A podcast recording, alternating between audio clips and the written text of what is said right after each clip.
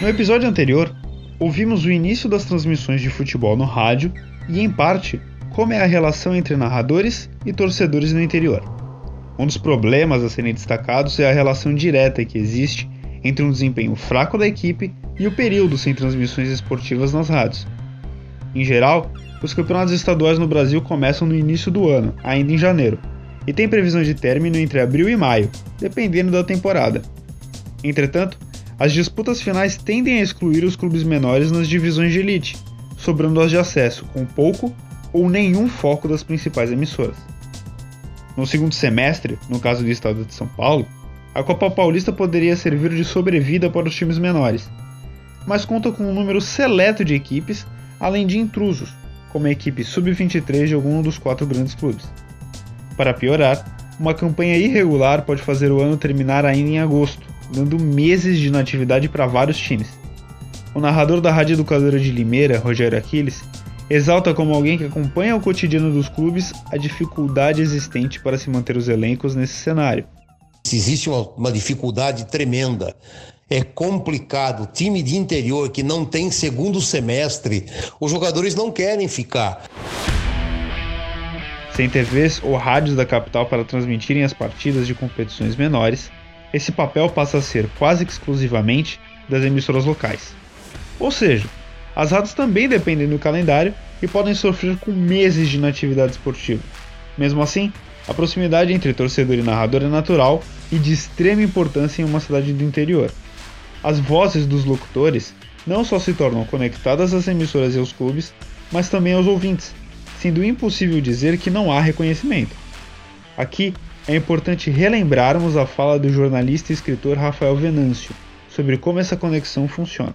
Então o narrador se torna a grande figura da transmissão do conteúdo jornalístico, no caso do futebol, para o seu ouvinte. Querendo ou não, a opinião do seu do narrador, se o jogo foi bom ou se o jogo foi ruim, ele é o, os olhos, vamos dizer assim, do torcedor. Então, se a gente for pensar, muitos destinos de técnicos, diretorias e clubes do interior são decididos pelos narradores.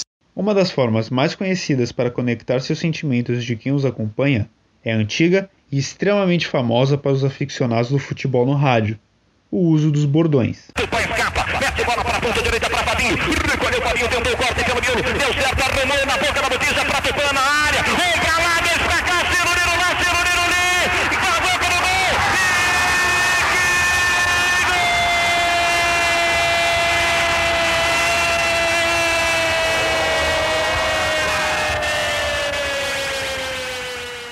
Dentro da linguagem futebolística no rádio, o uso de jargões para tornar a narração mais marcante é feito por grande parte dos locutores, se não todos, tal qual o que acabamos de ouvir, de Osmar Santos. Grandes nomes ficaram marcados pela criação de frases que se tornaram eternas entre os fãs de futebol, como Fiore Giliotti. No interior, essa prática ajuda também no fortalecimento de laços entre narradores e torcida. Sobre o assunto, Todos têm algo a acrescentar, mostrando a afeição dos envolvidos pelo uso dos bordões. O narrador José Roberto, da Rádio Cultura de Araraquara, nos ajuda a compreender o efeito disso no ouvinte. É alguma coisa que se coloca né, no meio da transmissão, atinge diretamente o ouvinte, a ponto dele identificar o narrador com aquele bordão que ele usa. Quando você fala é fogo, torcida brasileira, a menção que vem imediatamente a menção do Fiore Gilhote. Quando você fala pimba na gorduchinha, é fogo no boné do guarda, você se lembra do extraordinário Osmar Santos. E vamos por aí afora. Então, os bordões acompanham as narrações de futebol, fazem dela uma, uma coisa muito importante, acrescentam um adjetivo qualificativo muito importante nas transmissões do futebol. Ricardo Alcântara, da Rádio Cacique, de Taubaté, também demonstra o peso dos bordões em uma transmissão, sendo ele próprio o criador de alguns dos usados com o time do Taubaté. E os bordões, né? O coice neles, que eu criei, isso já alguns anos atrás. É, outra que eu também criei é Taubaté, nada é fácil para você. São coisas que vai pegando, né? Principalmente o coice neles, né? Que a gente vai usando como bordão nas jornadas esportivas. Então as pessoas reconhecem, né? Você tá andando às vezes em algum lugar do centro da cidade, a pessoa lembra de você, né? Eu sou conhecido aqui como Explosão, né? Ô Explosão, como é que você tá? Eu Taubaté, aquela coisa. Acaba tendo um vínculo, né? Do time com, com o seu trabalho. Eu acho isso muito legal, gratificante, não é só na rua, é no estádio, né? O respeito que as pessoas têm. Para o ex-locutor de rádio e que hoje participa do projeto de Bro na internet, Renato Rainha, os jargões ajudam até mesmo para que os locutores sejam mais reconhecidos e possam receber propostas de emprego de emissoras de mais tradição. Eu, eu sempre defendi bordão, mas ao mesmo tempo eu acho às vezes obsoleto. Mas para esse caso tem uma finalidade tremenda, porque vai passar a identificação, a identificação do narrador, né? E geralmente o narrador de cidade do interior, é, ele é muito fiel àquela rádio, à rádio onde, onde ele trabalha. E quando ele sair daquela rádio, as pessoas vão encontrá-lo em outra rádio, né? Quando houver uma proposta. Então isso ajuda a identificar cada vez mais e faz com que aumente, cara, vamos dizer assim, viralize os memes, né? Eu tenho a garganta é minha chuteira, eu uso esse esse bordão. A garganta é minha chuteira, meu grito de gol é a sua emoção. Quanto mais pessoas falarem isso numa cidade pequena, claro que isso caracteriza a minha narração, né? Isso remete à minha narração. Então isso é importante para o narrador e importante para a cidade também. Aliás, para a emissora da cidade. Isso é muito bom. Isso eu vejo de uma forma positiva. A visão de Rainha tenta nos mostrar que o uso de frases de efeito pode alavancar a carreira de um locutor. E, levando em consideração o que foi dito no episódio anterior sobre querer ou não sair do interior com destino à capital, os bordões podem, de fato, servir como um trunfo para os que almejam voos mais altos. Nesse sentido, é possível observar que grandes nomes da locução esportiva são lembrados pelos jargões famosos. O narrador José Roberto de Araraquara cita esse poder do interior em revelar grandes profissionais se a gente pudesse fazer um levantamento da história do rádio esportivo especificamente, né? de rádio de uma forma geral, mas o rádio esportivo, os grandes talentos, os grandes talentos do rádio esportivo saíram praticamente todos do interior. Né? Nós poderíamos citar desde lá de trás, lá, lá atrás, Pedro Luiz, Fiore Gilhote, essa época mais recente, né? Osmar Santos, de Marília, de Veracruz Paulista, Oswaldo Cruz, e outros tantos, né? José Silvério, que veio do interior de Minas, e tantos, Enio Rodrigues Caraça, aqui de Araraquara. Então, muita gente, os grandes narradores esportivos, até onde eu tenho conhecimento, na verdade saíram do interior.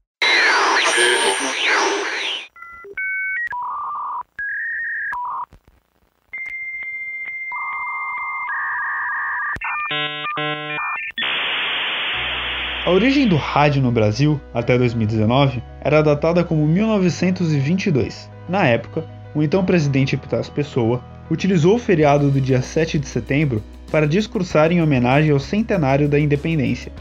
Um ano mais tarde, a estrutura das rádios, como conhecemos hoje, começaria a tomar forma. Porém, em abril de 2019, a data oficial foi modificada, graças a pesquisas relacionadas ao assunto e um anúncio da Alcar, Associação Brasileira de Pesquisadores de História da Mídia. Segundo a pesquisa, a primeira transmissão oficial no país ocorreu em 1919 pela Rádio Clube de Pernambuco, fazendo com que o veículo já tenha chegado ao seu centenário de existência. Independente de quando tenha sido inaugurado, de lá para cá, muitas mudanças moldaram os programas que ouvimos e estações que acompanhamos no dia a dia. Além disso, outras comunicações apareceram com o passar do tempo, mas o rádio sempre manteve sua importância e força como veículo de comunicação. Sua trajetória, como já citado no episódio anterior, começou a caminhar lado a lado do esporte a partir das décadas de 1920 e 1930, criando os modelos de cobertura que conhecemos nos dias atuais. Fisicamente, o rádio também evoluiu, partindo de grandes caixas de madeira e passando por um processo de diminuição de seu tamanho.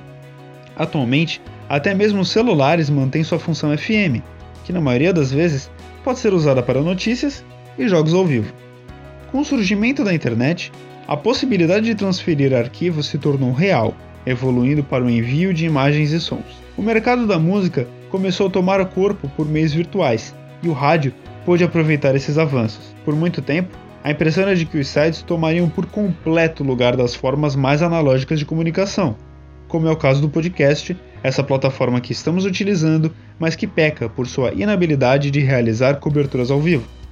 Mesmo que possa parecer outro obstáculo na vida das emissoras interioranas, a visão de quem acompanha esses avanços e conhece a vida das rádios é de que é possível se utilizar da internet para sobreviver e crescer novamente. Para exemplificar, Renato Rainha, do projeto de Bro, mostrou o poder das redes de internet e do rádio quando unidos vai dar mais possibilidade, visualização, sim, para clubes do interior, para comunicadores do interior, para emissoras do interior. Entende? Por isso que eu estou te falando que a internet não é vilã. É vilã para quem não entendeu a função dela ainda. A internet não é vilã. Ela vai ajudar a ser um propulsor para o rádio, vai ajudar a empurrar o rádio, não vai é, acabar com o rádio. Pelo contrário. Então, vai dar visibilidade para pequenas empresas, que gostariam de divulgar no, no comércio local, na, na, emissora local, mas não pode, às vezes porque o custo está muito alto, a internet vem também para facilitar, o custo é menor, então as despesas para fazer uma transmissão na internet são menores, tudo isso vai ajudar, vai ajudar todo mundo. Na opinião de Nilson César, da Jovem Pan, a rádio do interior, ao andar junto da internet, ganha mais espaço para o seu crescimento. Hoje, você, qualquer emissora de rádio pode ter o seu o site, o seu aplicativo e ela é ouvida em qualquer parte do planeta. Então, hoje, com a evolução tecnológica, não tem mais isso. Por exemplo, o cara é, da Rádio Clube, da Rádio Cruzeiro do Sul, lá de Sorocaba. Vou dar um exemplo. O cara da Rádio Cruzeiro do Sul tem lá um aplicativo da Rádio Cruzeiro do Sul e o cidadão no Japão, o cidadão de Sorocaba que quer ouvir o jogo do São Bento, vai estar ouvindo lá no Japão a Rádio Cruzeiro do Sul. Então hoje acabou essa história de, de regionalizar a transmissão, é, de, de, de, falar só para Sorocaba, para a região. É claro que, evidentemente, que a, é, o público maior é o público da cidade, o público da região. Mas hoje uma emissora do interior, ele, ela tem alcance em nível mundial. Na Jovem Pan de Nilson César, em seu canal do YouTube, as narrações acontecem com as imagens voltadas para o narrador e comentaristas, modificando a forma de acompanhar as partidas, devido à impossibilidade, por acordo de transmissão, de mostrar o jogo em si. Renato Rainha explica essa mudança e como funcionam as locuções. Eu percebi que a internet ganhou força durante esse período aí dos 10 anos que eu fiquei no ar. Me especializei para tentar fazer uma plataforma digital e então fazer narração esportiva sem o uso da imagem do jogo mas sim a imagem do narrador, que seria eu. Né? O evento a gente não, não, não transmite, mas transmite o que acontece no evento através da minha narração. Então a câmera fica em mim, no meu convidado, no meu comentarista e repórter, e a gente vai batendo um papo e eu vou fazendo uma narração como faço no rádio. Portanto, não importa o quanto avancem as novas tecnologias, o papel do rádio em coberturas esportivas e a presença dos narradores na vida de clubes e torcedores permanecem muito fortes. E uma reflexão que podemos fazer é a de que, na medida em que o rádio possa se aprimorar e se atualizar com as novas ferramentas, seguirá existindo e criando as relações que tem hoje.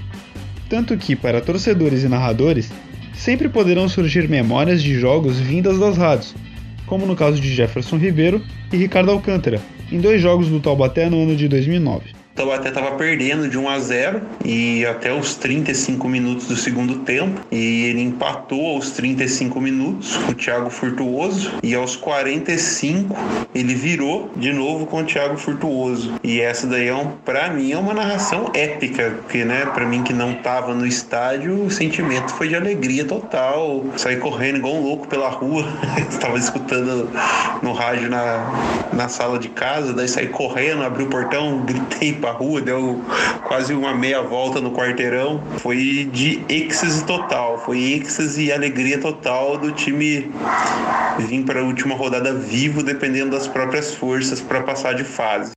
Aí foi para a última rodada contra o Palestra Brasil, precisava vencer, tinha o outro jogo em andamento, né, do Red Bull Brasil contra o Desportivo. Taubaté precisando de gols e informações que não batiam lá de Campinas, do jogo do Red Bull. Eu sei que Taubaté saiu perdendo para a equipe do Palestra naquele jogo e depois precisava, pela situação do outro jogo, precisava marcar três gols. E o fez. Empatou, fez o segundo e o terceiro, quando a partida houve uma paralisação nos 48 em diante, né? confusão, torcedor, jogadores. A paralisação foi fundamental para que o Taubaté continuasse ainda acreditando ia ser meteu o, os acréscimos, né? E ali o Taubaté conseguiu, aos 54 minutos, marcar o gol da vitória que garantiu o acesso, marcado pelo Gilcinho, que é o ídolo e hoje presidente do time. Ali, meu amigo, ali não fui narrador, ali fui torcedor, como eu disse naquele jogo. Um grito, berros, porque ali eu coloquei toda a minha emoção, meu choro, a minha vibração.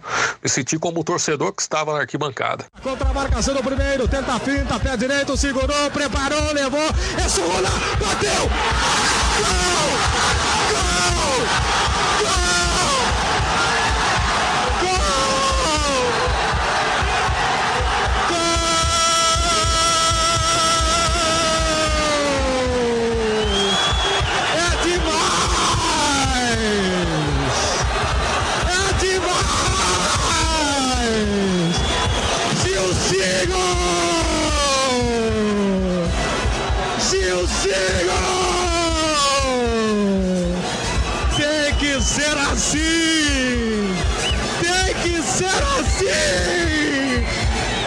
Pra acreditar! Pra colocar emoção, torcedor! A emoção toma conta desse narrador de novo! Obrigado, Deus! Obrigado, Taubaté! 54... Eu sou Tadeu Chainça e este foi o programa Vozes do Interior. A jogada entre locutores esportivos de rádio e os torcedores de equipes de divisões menores do futebol, que é parte do trabalho de conclusão de curso de jornalismo da PUC de São Paulo, com orientação de André Naveiro Russo. As narrações e trilhas sonoras dos episódios foram retiradas de transmissões presentes no YouTube e da ferramenta Freesound.